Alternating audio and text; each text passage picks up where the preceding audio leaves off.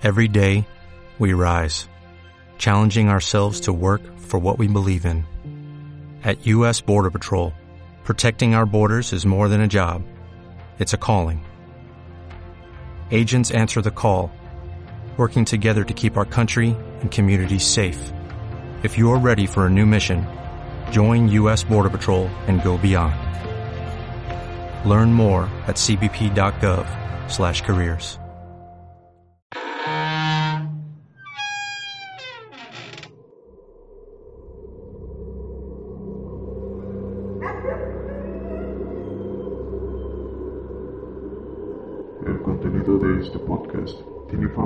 explícita que podría dañar la sensibilidad de quien escucha.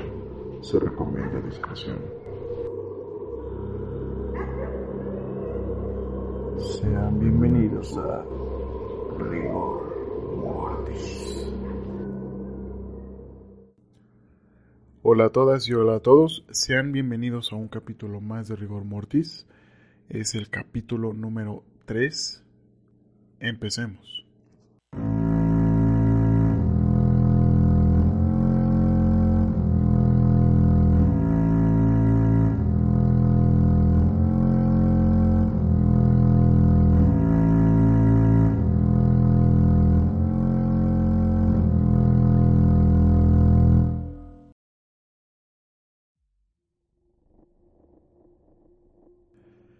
Japón tiene una antigua cultura, y no solo por sus tradiciones y costumbres que se remontan a miles de años atrás, sino también por sus suicidios, desde el ritual del harakiri de los guerreros samurái, pasando por los pilotos kamikazes de la Segunda Guerra Mundial, y en tiempos modernos la cantidad de personas que deciden quitarse la vida en este país ha ido en aumento al pasar de los años. En el capítulo de hoy les traigo un lugar en específico donde la gente de este país decide terminar con sus días un lugar lleno de leyendas de fantasmas y demonios, con una historia de muertes que hasta la fecha sigue llamando a personas que han perdido las ganas de seguir viviendo. Este es el bosque de Okigahara, o también conocido como el bosque de los suicidios. Antes de entrar de lleno con el tema, quiero hablarles de algo relacionado al mismo y entrar en contexto de la antigua costumbre del suicidio honorable de estas personas. El suicidio en Japón se ha vuelto un tema social muy importante. Hablando de los suicidios honorables de los antiguos guerreros japoneses, se encuentran el ritual del harakiri o el seppuku y los pilotos kamikaze de la Segunda Guerra Mundial, quienes se quitaban la vida para traerle honor o no quitárselo a sus familias. El ritual del seppuku, hakiwaki o harakiri que se podría traducir como corte en el vientre, es el ritual de suicidio japonés por desentrañamiento. El harakiri formaba parte del bushido. Es el código de honor de los samuráis, guerreros de élite que gobernaron por cientos de años. Y se realizaba de forma voluntaria para morir con honor en lugar de caer en manos del enemigo y ser torturado, o bien como una forma de pena capital para aquellos que habían cometido serias ofensas o habían deshonrado a sus familias.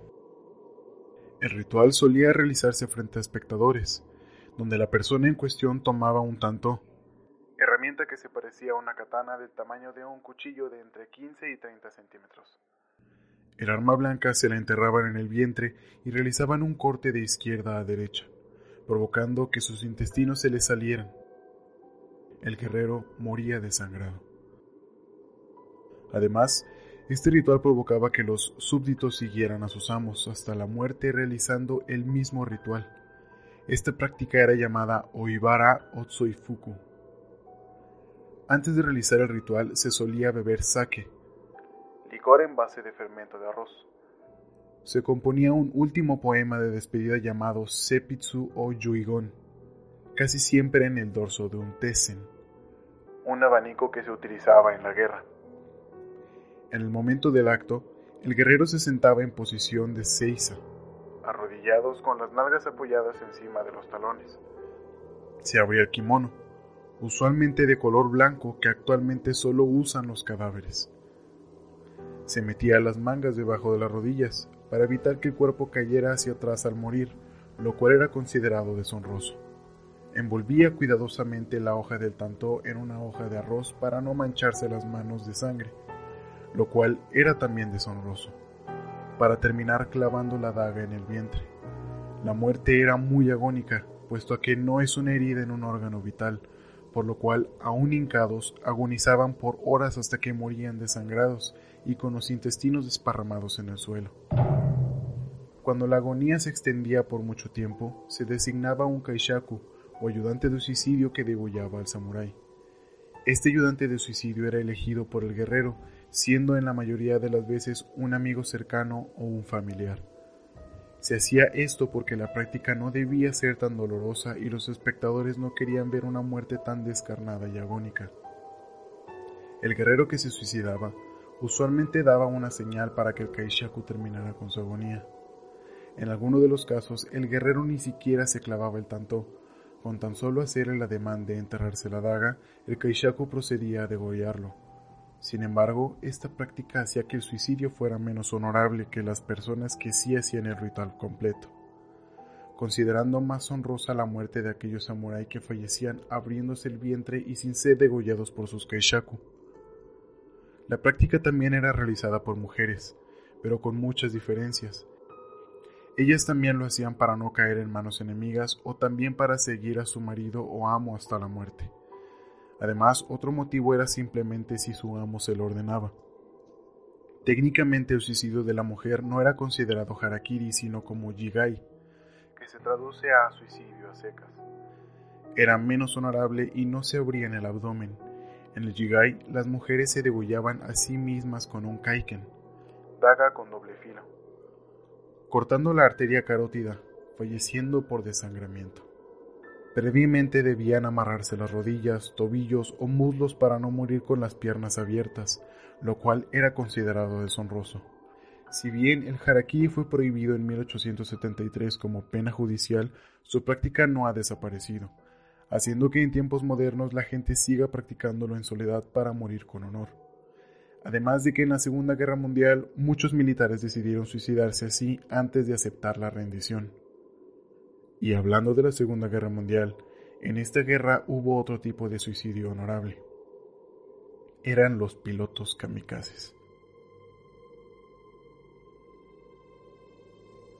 La traducción de kamikaze es viento divino en japonés ser un escudo para el emperador y morir llevándose al mayor número de unidades enemigas estrellando su aeronave contra las fuerzas militares opuestas.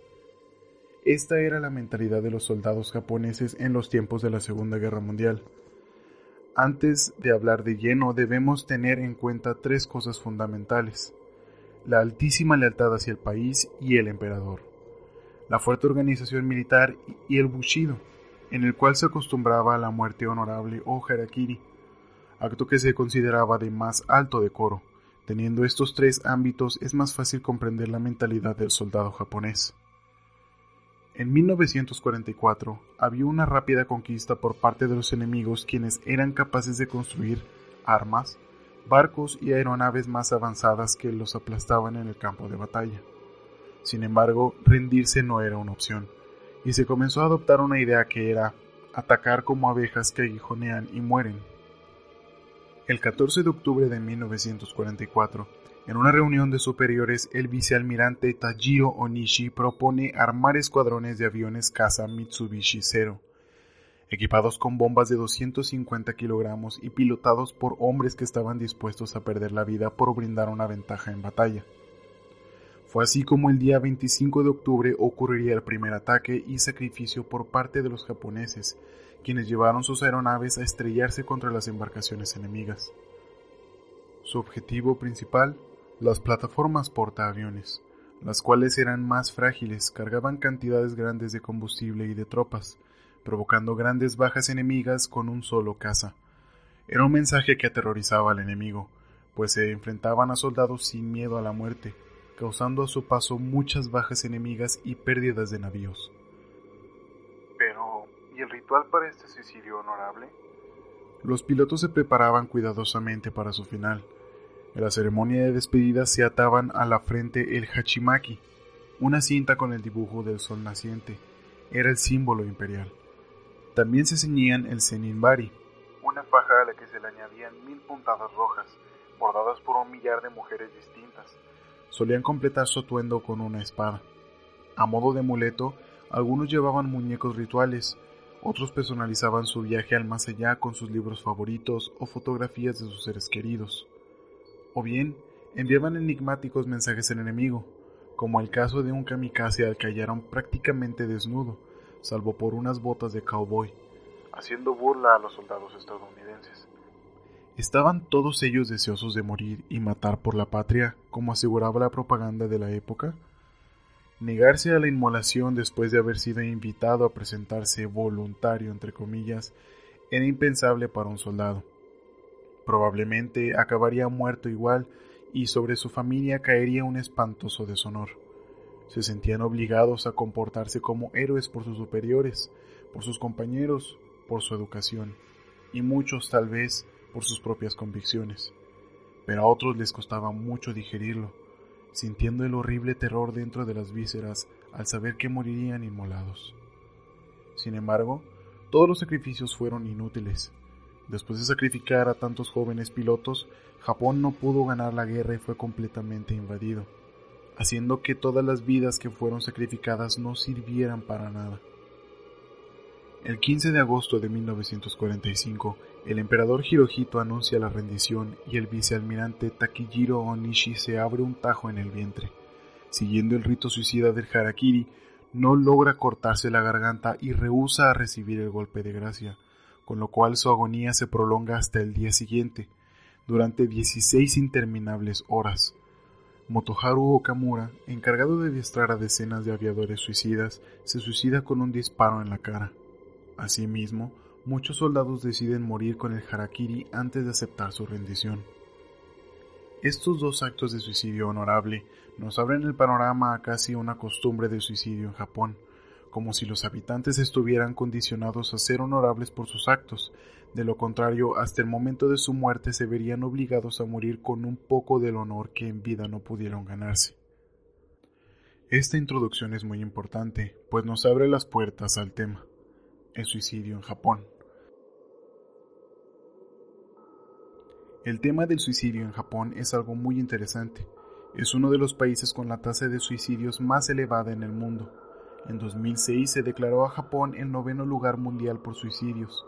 Sin embargo, su número de suicidios ha ido disminuyendo al pasar de los años, siendo la principal causa de muerte de personas entre los 20 y 45 años, siendo más hombres que mujeres los suicidas. Algunos factores que afectan a la población son el desempleo, la represión y la presión social.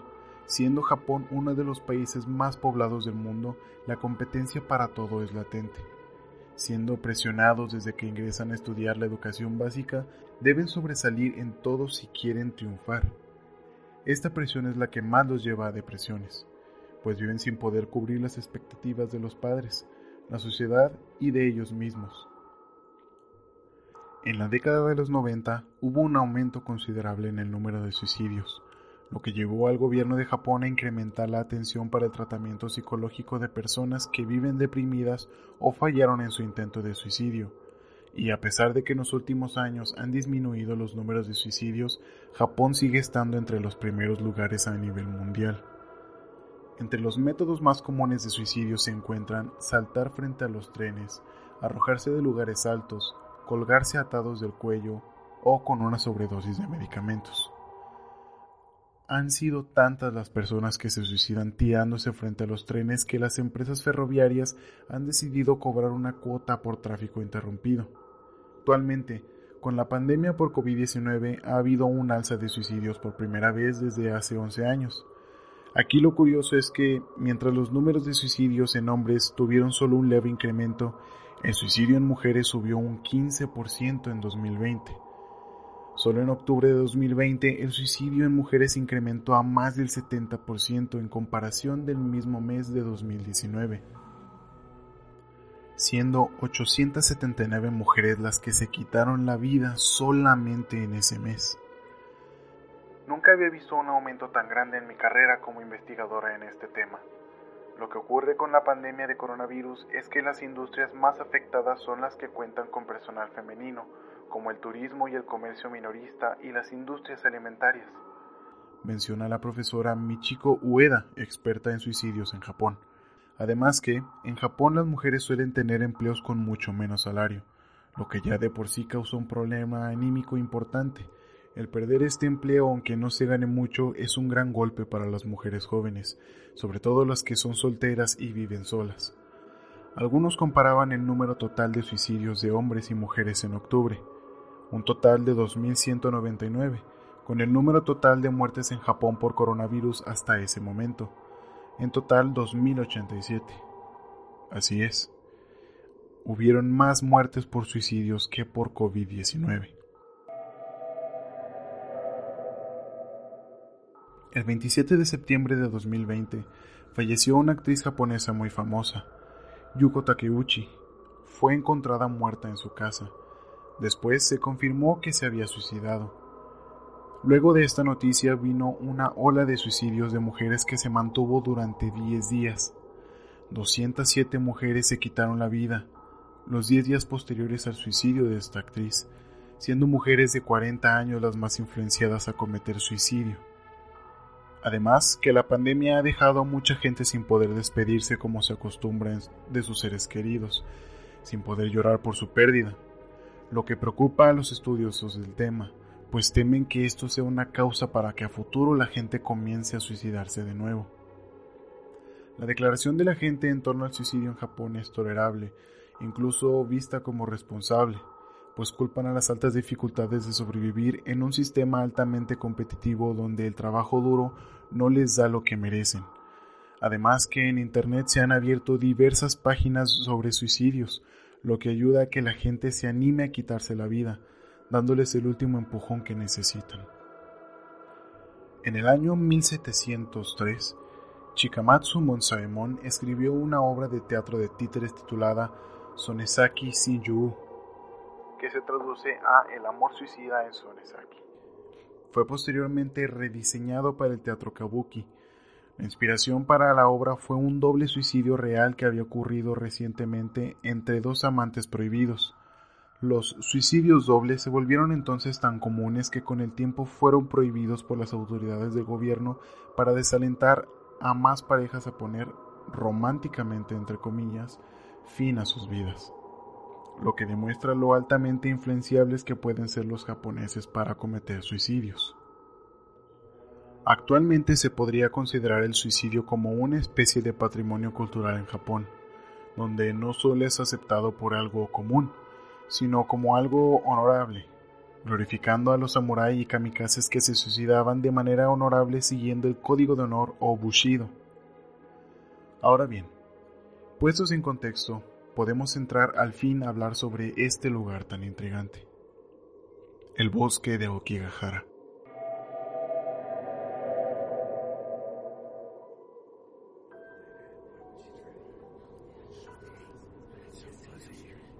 Situado en la prefectura de Yamanashi, a cientos de kilómetros de Tokio, Aokigahara ocupa alrededor de 35 hectáreas de un parque natural a los pies del monte Fuji con excelentes vistas sobre la cima más alta del país, repleto de árboles centenarios, formaciones de lava y cuevas subterráneas, es, después del puente Golden Gate de San Francisco, el lugar del mundo más frecuentado por quienes deciden acabar con su vida.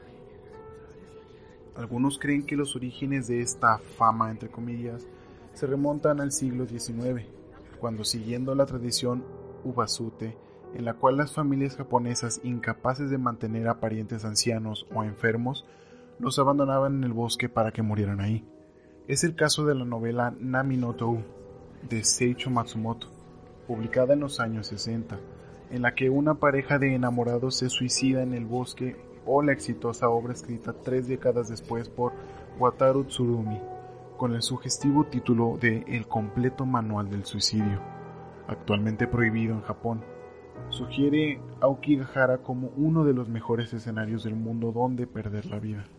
El parque, en su entrada y en diversos puntos de su interior, se encuentran carteles en los que la Asociación Internacional de Prevención del Suicidio intenta disuadir a los desesperados que cumplan con su propósito. Tu vida es un hermoso regalo de tus padres. Por favor, piensa en tus padres, hermanos e hijos. No te lo guardes. Habla de tus problemas, dicen algunos de ellos. Una vez dentro del bosque, casi no hay ruido. Al ser un bosque con tantos árboles, estos evitan que el viento pase entre ellos y que el sol penetre completamente, pues casi no hay huecos donde puedan colarse los rayos del sol. Casi no hay animales en el bosque y al estar cubierto de roca volcánica, en su suelo tiene residuos de minerales magnéticos, dificultando la lectura de los GPS y de las brújulas, por lo cual es muy fácil perderse. El bosque está delimitado con sogas para marcar el camino más seguro de ida y vuelta, y con carteles que dicen casi rogando que no salgas del camino y decidas caminar más allá del sendero seguro. No resulta extraño encontrar cintas de colores atadas en los árboles que permiten a los suicidas marcar el camino y despedirse de esta forma del paisaje natural que los rodea. Y, según algunos, facilitarles el regreso si deciden desistir en su intento. La imagen resulta desoladora, como la de su aparcamiento en la que suelen permanecer por largo tiempo vehículos abandonados por quienes finalmente no regresaron. Además que es muy común encontrarse con cuerpos en las bases de los árboles, huesos en el piso, cuerpos colgados con sogas o pertenencias de personas que decidieron dar un último paseo a la naturaleza para despedirse de su vida. La media aproximada de suicidios hasta 1988 era de 30 al año, pero en 2002 la cifra aumentó hasta los 78 y en 2003 hasta 100. Según un reportaje publicado en The Japan Times, en el año 2012 más de 200 personas habían intentado acabar con sus vidas entre la hermosa naturaleza del lugar, de los cuales 54 habían tenido éxito la mayoría de ellos a través de una sobredosis de drogas. Desde entonces el gobierno ha dejado de ofrecer números para evitar que la gente desee imitar los actos. No hay que olvidar que Japón es uno de los países donde la gente se influencia por que los demás se suiciden. Un reportero de The Japan Times fue uno de los privilegiados, entre comillas, que se encontraron con un cadáver durante su paseo por el bosque después de oír un grito. En un pequeño agujero, debajo de un árbol y acurrucado como un niño en un lecho de hojas, yace un hombre, su pelo gris en receso apelmazado en su cráneo, describía él. Su pálido torso no está cubierto por una camisa, mientras que sus piernas están tapadas únicamente por unos pantalones negros. A su alrededor, explica, una maleta y un montón de papeles, así como pastillas, latas de cerveza y otras bebidas alcohólicas. Al parecer, este hombre de cincuenta y tantos había experimentado su último aliento mucho antes de que escucharan ese estremecedor grito sin origen, explicó el reportero. Cabe resaltar que en el bosque se guarda un profundo respeto hacia los cuerpos que son encontrados, por lo cual las autoridades no dejan que los turistas tomen videos o fotografías de los mismos. Sin embargo, un influencer entre comillas llamado Logan Paul quien mientras estuvo en Japón decidió ir con sus amigos a acampar a Okigahara, se habían adentrado en el bosque y encontraron un cuerpo colgando de la rama de un árbol. En el video se ve la reacción de él y de sus amigos de obvia sorpresa, pero más bien es de haber encontrado lo que buscaban para ganar views, que por haberlo encontrado sin querer. En efecto, él y sus amigos se ríen, pero parece una risa nerviosa. Creo que cualquier persona reaccionaría así si encuentra el cadáver de una persona colgando de un árbol. Lo que estuvo completamente incorrecto fue grabar el cuerpo de cerca y acercarse gritando y riendo. Me parece que una persona que tomó la decisión de quitarse la vida no es para tomárselo a juego. Es una muerte difícil de asimilar y por lo tanto merece respeto. Aunque en el video se muestra el cuerpo censurado, creo que esa conducta por parte de Logan fue inapropiada sin sensibilidad por el cadáver de esa persona y usando eso para atraer seguidores, pues no hay que olvidar que por más que se hable del tema, hay que abordar de las muertes de estas personas con el mayor respeto posible, tal como los japoneses lo hacen, sin olvidar que al lugar donde fueres, haz lo que vieres. Y no, con esto no estoy diciendo que si van a Japón se deben suicidar. Más tarde, Logan Paul pidió una disculpa pública en sus redes, pero este incidente lo marcó como un bufón, o una persona que haría lo que fuera para ganar seguidores. Cada quien hace el contenido con el cual está más cómodo, pero debemos ser responsables por no romper los límites y en caso de hacerlo, aceptar las consecuencias de esto. Por lo tanto, siendo coherente con el respeto a estas personas que se han suicidado, he decidido no incluir fotografías de los cadáveres en las imágenes de archivo. Quiero ser coherente con lo que digo y no quiero levantar aún más el morbo por este tema. Si ustedes deciden buscarlas es bajo su propio riesgo.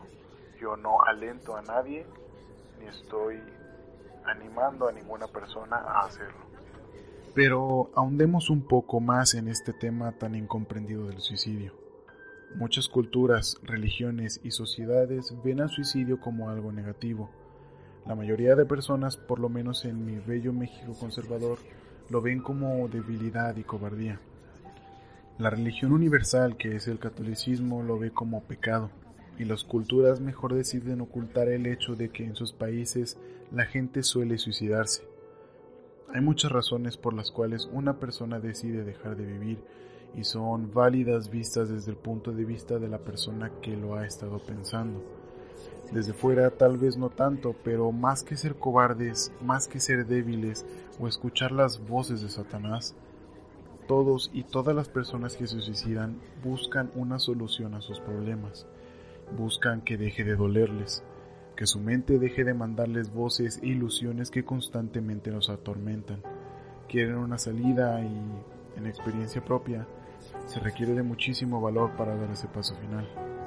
Por lo que solo piensas en la gente que se quedará y duele imaginar que encuentren tu cuerpo sin vida, colgado, con los sesos de fuera encima de un charco de sangre o acostado con espuma y vómito en la boca. Es una sensación muy dura entre querer terminar con lo que cargas, pero a la vez no querer hacerle más daño a los que quieres. Por ello, el que mucha gente se embriague o se drogue para no pensar con claridad. Esto les da el ánimo para dar este último paso. Pero para poder entender a las personas con depresión hay que entender primero la causa. Los trastornos afectivos constituyen un grupo de enfermedades caracterizados por una sintomatología afectiva básica y común a todos ellos. Estos síntomas pueden ser tristeza, decaimiento, desilusión, incapacidad para disfrutar la vida, etcétera, etcétera. Pero diferenciándose por la duración, gravedad y evolución. Comúnmente se habla de depresión como término general para designar a cualquiera de estos trastornos, pero desde un punto de vista psiquiátrico hay que diferenciar a unos de otros. Así distinguimos los siguientes. Episodio depresivo mayor o menor. Estos episodios son caracterizados por tristeza profunda, decaimiento, apatía, pesimismo, irritabilidad, ansiedad o episodios de crisis ansiosas, baja autoestima, pérdida de peso, pérdida de apetito, sentimientos de inutilidad, alteraciones de sueño, duermen mucho o duermen muy poco y pensamientos recurrentes de muerte. Ante estos síntomas es altamente recomendable la ayuda de un profesional, psicólogo o psiquiatra. Depresión subclínica.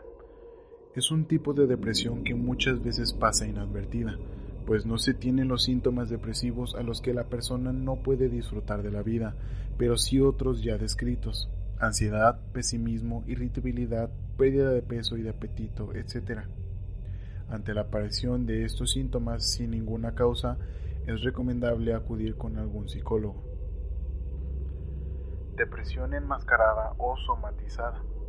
En este tipo las demostraciones afectivas o de ánimos no se demuestran o son negadas por la persona, ocasionando dolencias o padecimientos físicos gastrointestinales como úlceras, estreñimiento o diarrea, respiratorios como sensación de ahogo o dificultad para respirar, neurológicas y sensoriales como mareos, vértigos o temblores, genitourinarios como dificultad para orinar, irregularidades en el ciclo menstrual o impotencia en los hombres.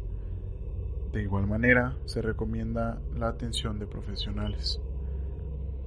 Depresión con síntomas psicóticos. Además de toda la sintomatología del cuadro depresivo, aquí se incluyen alucinaciones como voces, sentimiento de que las cosas están mal o van a salir mal, sensación de que alguien los persigue. Este tipo de depresión es muy difícil por la cantidad de pensamientos delirantes se recomienda atención médica inmediata. Trastorno bipolar. Como ya lo vimos en el primer episodio, el episodio del Islam, si no lo han escuchado, les recomiendo ir a escucharlo. Ahí pongo mucha información acerca de esta enfermedad, pero aquí les va un pequeño recordatorio. A grosso modo, es una enfermedad donde los síntomas depresivos se combinan con episodios de exaltación como euforia o hiperactividad. Además, en el tipo 1 de esta enfermedad tienen episodios psicóticos donde ven o escuchan cosas que no existen. Trastorno distímico o distimia. Es un tipo de depresión donde los síntomas depresivos se manifiestan de forma permanente por semanas o meses, llegando a sentirse bien por días o semanas, pero volviendo repentinamente a la depresión, causada por neurotransmisores en el cerebro que no se pueden segregar o asimilar correctamente. Usualmente estas personas siempre están cansadas o apáticas, suelen presentarse al inicio de la edad adulta. Primero se tiene que diagnosticar y después tratar. Estos son solo algunos tipos de depresión. Debo hacer énfasis que la depresión no solo es estar triste o apático, es un conjunto de sensaciones y sentimientos que impiden a la persona poder disfrutar de su vida, llegando a sentirse insatisfechos e infelices, por lo cual mucha gente, en especial quienes les hace falta de atención, suelen, con la explosión de redes sociales, fingir que tienen depresión y comunicar constantemente sus deseos de suicidio. Pero la depresión es un problema serio, a veces una enfermedad mental, no debe tomarse nunca a la ligera. Una depresión no superada o atendida puede dañar mucho la vida de una persona, por lo cual pido que no se caiga en fingir un episodio depresivo ni exagerarlo, mucho menos tratar de llamar la atención solo por sentirse solo o sola. También pido que nunca se minimicen los síntomas y hagan como si nada pasara. En caso de sospechar que se tiene depresión, busquen un profesional para que les ayude con su duelo o padecimiento, alguien que los pueda diagnosticar y que les dé un tratamiento. Siempre busquen profesionales, no se autodiagnostiquen ni mucho menos consuman medicamento psiquiátrico. Sin una prescripción médica es medicina para tratar ciertos comportamientos y la forma en la que el cerebro trabaja por lo cual son muy peligrosos si no son adecuados para el padecimiento que se tiene. Ahora bien, sabiendo los síntomas, sabiendo que en la mayoría de las ocasiones no es posible controlar por completo lo que se siente, debo hacer una pregunta. ¿En qué momento la persona que está pasando por esto es débil? Claro, hay personas que exageran sus síntomas y otras que los fingen. Hay de todo. Pero sea fingido o no, debe tomarse en serio, porque por alguna razón la persona finge sus síntomas, algún problema ha de tener que requiera atención. Se debe cambiar la percepción con la que ven este tipo de, en su mayoría, enfermedades, pues todos por lo menos una vez en la vida hemos sentido la depresión. Y sí, puede que algunos digan que salieron fácil de ellas, pero el cerebro de cada persona funciona distinto. Los neurotransmisores en el cerebro no se liberan o asimilan igual en toda la gente. De ahí la predisposición de tener sentimientos o pensamientos de distinta clase que otros, en algunos más positivos y en algunos más negativos. Sumados a esos síntomas, aún queda agregar la presión social, la alta competitividad, la falta de recursos, las crisis económicas y todos los problemas sociales, religiosos, interpersonales, académicos, laborales y un extenso etcétera. Todas estas sensaciones y sentimientos impiden que la persona pueda ver las cosas con claridad, pues mientras tratan de avanzar junto a la manada, por dentro llevan una guerra interna muy intensa, que deben maquillarla con una coraza de felicidad y satisfacción solo para no romperse, porque hay todavía algunos cerebros de mierda que piensan que son débiles, cuando la realidad es que avanzar llevando tantísima carga por dentro es una hazaña que solo una persona increíblemente fuerte puede llevar a cabo. Espero que con esta información tratemos de ponernos en el lugar del otro e intentar comprender lo que está pasando. No sé, tal vez hasta lleguemos a entender a la persona que dice que deprimirse es para débiles y suicidarse es para los cobardes. Sea cual sea la razón, Debemos ser más empáticos con las personas que padezcan de depresiones y en cualquiera de sus variantes. No es solo echarle ganas o dejar de estar triste. Es un problema y a veces una enfermedad que se debe tomar en serio. no es solo distraer la mente, poniéndose a trabajar, sino atacar el problema de raíz. Los vicios excesos son rutas de escape para evadir la realidad. Si no puedes dejar de fumar, te emborrachas constantemente, comes en exceso o abusas de alguna sustancia, no puedes darte el lujo de criticar y decir que una persona es débil por el simple hecho de estar deprimido. No puedes decir que los suicidas son cobardes por decidir no vivir más ahogados por sus voces internas, si al final con tus excesos también te estás matando. No podemos ser así de hipócritas. Todos tenemos problemas no resueltos, demonios internos y abusamos de algo que nos está envenenando. Sería mejor sanarlo y ayudar a otros a sanar en lugar de subirnos a nuestro trono imaginario, pretender que no tenemos nada y desde ahí criticar a todo mundo. El bosque de Aokigahara es un lugar intrigante por la cantidad de suicidas que ha tenido, quienes entre la quietud y el silencio pueden dar una última plática con ellos mismos. No hay embrujos, no hay demonios, y las leyendas urbanas son solo eso. Sí, los japoneses tienen una predisposición como sociedad a vivir deprimidos y al suicidio, pero tratemos de imaginar, viviendo con todas esas sensaciones en una sociedad aún más asfixiante que la tuya o la mía.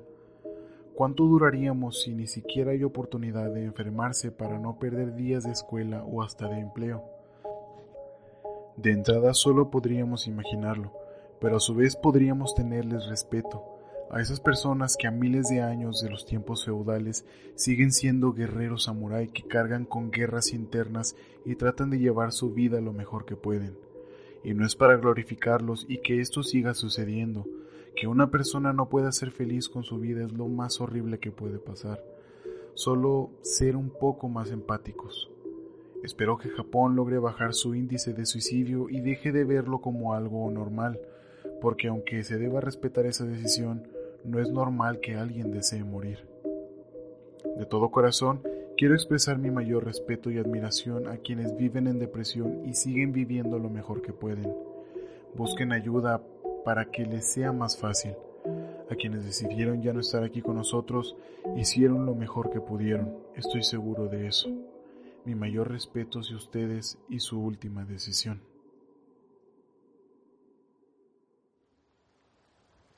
Pues bien, después de habernos adentrado en este bosque de Aokigahara, solo queda decir que no tiene nada de misterioso. No hay embrujos ni hay demonios y las leyendas son solo leyendas. Es un lugar donde se acostumbra a ir a suicidar debido a la soledad del lugar. Siendo Japón una urbe tan grande, siendo Japón tan enorme, con tanta gente por todos lados, el estar completamente solo, solo con tus pensamientos, creo que ese es el último lugar que una persona quisiera ver. Una persona que vive estresado, que vive mal, creo que es lo que es lo que quisiera ver al terminar con su vida sí es muy misterioso que mucha gente se suicide ahí. Eh, creo que mucha área de todo ese bosque no está completamente explorada por todos los mitos que tiene, por todo el miedo que hay.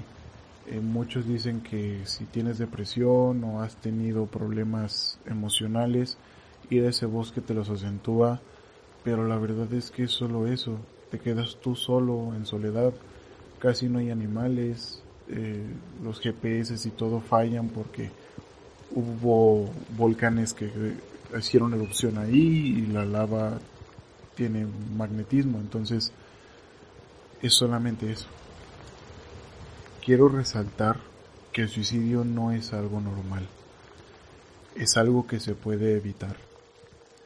Creo que la única opción de terminar con su vida voluntariamente es cuando una persona ya está muy enferma y sus posibilidades de vida ya no pueden mejorar, eh, siendo la eutanasia esta opción. Yo desde mi punto de vista personal, no es una regla universal, eh, quiero mencionar que con este capítulo yo no quiero alentar a nadie a que se suicide, más bien es desentrañar, es meterse a fondo en qué causa la depresión, lo pueden causar mil y un cosas. Y si tal vez para una persona no se la causa y a otra sí, ninguno de los dos está mal. Esto depende más bien con su capacidad de discernir, con su capacidad de ver las cosas desde otro ángulo y no meterse tanto en sus sentimientos. Que el suicidio sea algo que se debe respetar es únicamente cuando ya sucedió. Cuando ya una persona se quita la vida, sea cercana o sea lejana a ti, fue su decisión y nada puede cambiar eso. Ni tu resentimiento, ni tu enojo, ni el decirle cobarde, ni el burlarte de ellos. Hay mucha difusión en redes sociales sobre gente muy tonta que cuando salen noticias de un suicida comentan que salte, que salte, que brinque. Son solamente gente idiota que se escuda en una red social. Porque seguramente si estuvieran ahí mismo no tendrían los pantalones de decirlo. Y si lo dicen claramente es persona que no es sensible con la demás gente. Que decide burlarse para llamar la atención. Bueno, y de todo. Busquen ayuda. Vivir deprimido no es normal. Vivir infeliz con tu vida no es normal. Vivir pensando en que quieres morir no es normal. Busquen ayuda. Hablen con sus familias, hablen con sus amigos, hablen con la persona que le tengan confianza que pueda ayudarles. Antes de que esa decisión sea su única opción. Hay un tema muy interesante que sobre todo se trató en este capítulo y es acerca de la pandemia. La pandemia nos recluyó a todos sí o sí. Muchos negocios cerraron, las escuelas cerraron, etcétera, etcétera. ¿Y qué sucedió? Mucha gente se dio cuenta de que únicamente vivía distraída, distraída de sus problemas. No los había resuelto. Y cuando estuvieron recluidos en sus casas, comenzaron las depresiones, comenzaron los malos hábitos, comenzaron a darse cuenta de que no se soportaban viviendo en soledad, de que no se soportaban sin distraerse haciendo otra cosa, sin salirse de peda, sin salirse a fiestas, sin salir con amigos. Es un indicador muy grande de cómo está tu salud mental. Si a ti te duele estar solo contigo mismo, quiere decir que algo no va bien. Bueno, sin más por el momento, no quiero que esto sea un discurso de padre en iglesia. Por lo tanto, creo que va siendo momento de despedir el podcast. El capítulo de hoy quiero dedicarlo a una persona muy especial para mí. Una persona que me ayudó también en mis depresiones y que cumplió años el día viernes, el 15. Mi amor, si me estás escuchando, yo sé que me estás escuchando. Quiero darte este regalo de que tu felicitación aparezca en el podcast. Feliz cumpleaños número 27. No sabes cómo me has ayudado. Si este podcast a la larga tiene mucho éxito, tenlo por seguro que fue gracias a ti. Muchísimas felicidades y espero que estés conmigo muchísimos años más. Recuerden seguirme en mis redes. En Instagram el podcast está como rigor.podcast. En Facebook está como Rigor Podcast. Eh, recuerden seguirme ahí, darle like a la página. En, YouTube estoy como eh, Rigor Mortis, así a secas. En Spotify, en Apple Music, por el momento solamente están esas plataformas. Estoy como Rigor Mortis también, a secas, el podcast. Mi cuenta personal está como lalo con Miranda en Instagram. Recuerden seguirme en todos lados. Si el podcast les gustó, recuerden compartirlo con sus amigos, con sus conocidos. Eso me ayuda muchísimo a crecer. Esto fue Rigor Mortis y ustedes son asombrosos. Hasta la semana que viene.